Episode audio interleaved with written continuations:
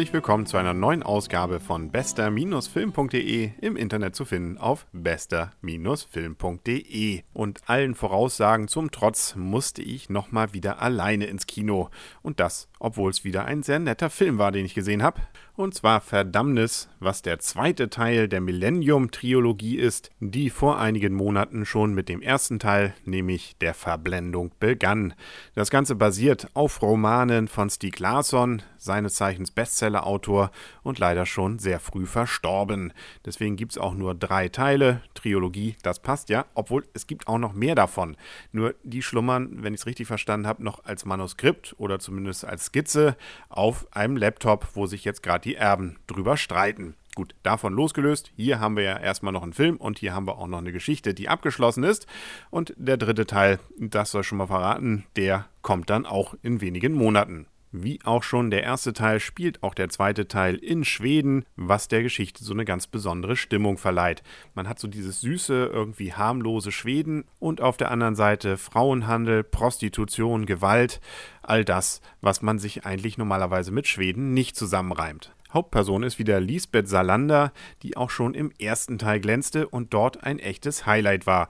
Das war so eine Heldin oder Anti-Heldin, wie man es auch immer nennen will, wie man sie, glaube ich, bisher im Film noch nicht gesehen hat und die einen wirklich fesselt. Sie wird jetzt plötzlich wegen Mordes gesucht und es versucht zumindest ihr, wie soll man sagen, Kurzfreund aus dem ersten Teil, Herr Blomqvist, sie zu unterstützen, was unter anderem daran scheitert, dass die beiden eigentlich keinen Kontakt zueinander haben. Wo es im ersten Teil noch darum ging, gemeinsam einen Kriminalfall zu lösen, ist es diesmal irgendwie alles etwas anders. Frau Salander ist Jägerin und Gejagte in einer Person.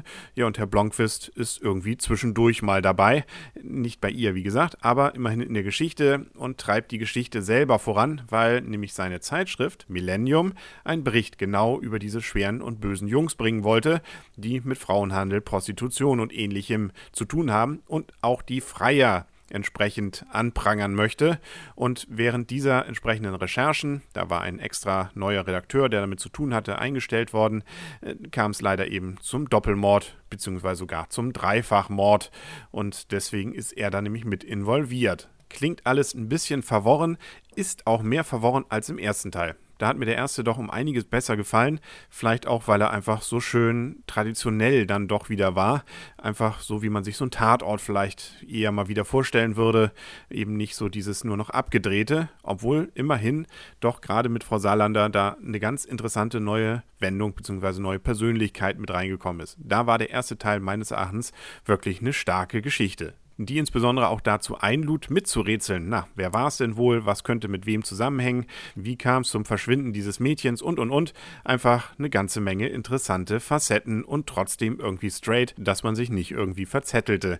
Das, wie gesagt, jetzt im zweiten Teil alles etwas anders. Es ist zwar immer noch irgendwie eine Kriminalgeschichte, aber, aber es ist relativ schnell klar, worauf es ungefähr hinausläuft, auch wenn es ein paar Überraschungen gibt.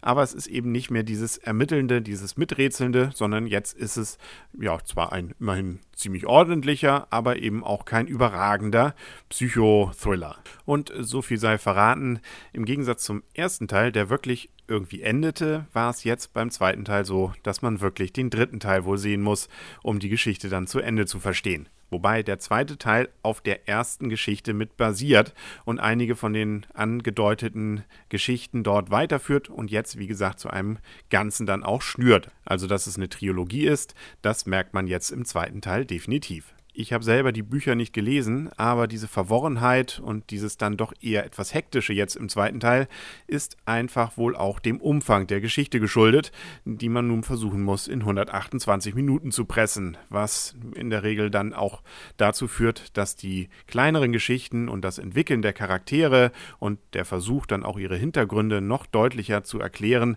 eher auf der Strecke bleibt wobei es durchaus eine ganze Reihe Andeutungen gibt und durchaus auch ein paar ruhigere Minuten, die auch zeigen vielleicht, wie Frau Saarlander tickt, beziehungsweise wie sie zu dem geworden ist, was sie jetzt ist. Kurz gesagt, eine nette Thriller-Geschichte, die aber meines Erachtens nicht mehr die Qualität des ersten Teils erreicht.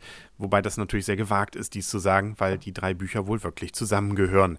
Also wer den ersten Teil mochte, sollte den zweiten auf jeden Fall sehen, aber dann auch nicht jetzt erwarten, dass eine Steigerung ist, sondern sich einfach darauf freuen, dass es weitergeht mit der Geschichte und dass es eben auch schon in wenigen Monaten den dritten und dann auch abschließenden Teil dieser Trilogie gibt. Wo ich Verblendung vom halben Jahr ja noch acht Punkte gegeben habe, würde ich jetzt diesem Film, nein, ich würde nicht nur, ich tue es auch, sieben Punkte geben, also guckbar, aber eben ein Tick für mich schlechter als der erste Teil, was wie gesagt nicht an den Schauspielern liegt, weil die sind weiterhin die gleichen Figuren wie im ersten Teil und spielen sich weiterhin sehr gut. Insbesondere die Schauspielerin, die Frau Salander spielt, nämlich Frau, und da möge man mir bitte meine schlechte Aussprache verzeihen, Nomi Rapazze oder Rapace, Rapessi.